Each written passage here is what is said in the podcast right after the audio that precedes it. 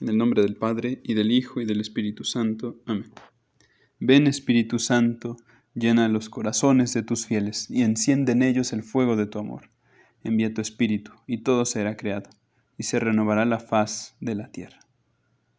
El día de hoy, lunes 18 de abril, meditamos en el Evangelio, el pasaje del Evangelio según San Mateo, capítulo 28, versículos del 8 al 15. Vemos en este pasaje cómo la resurrección de nuestro Señor, la base de nuestra fe, no deja indiferentes a las personas de aquella época.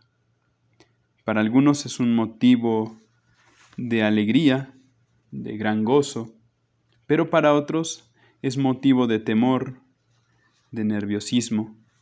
Y así, mientras unos quieren compartirla, mientras algunos quieren hacer que este gozo y esta paz llegue a otros, otros buscan con mentiras y engaños acallarla, hacer que poco a poco la noticia de este suceso se vaya disipando, para que así los intereses, las ambiciones de estas personas no sean amenazadas.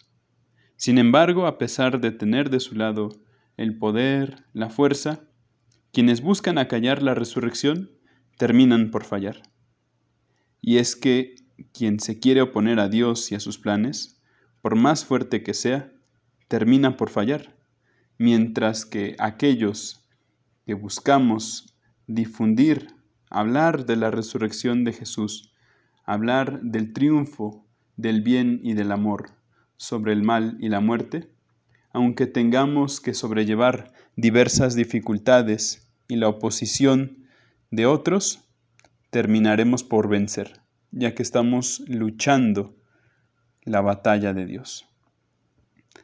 Así que el día de hoy los animo, hermanos, a hablar, a dar testimonio de nuestra fe, no solo con nuestras palabras, también con nuestras obras, con confianza en que Dios está de nuestro lado, en que estamos luchando su batalla y que por ende, por más difíciles que se vean las cosas, por más presión que nos haga el mundo, a su lado venceremos.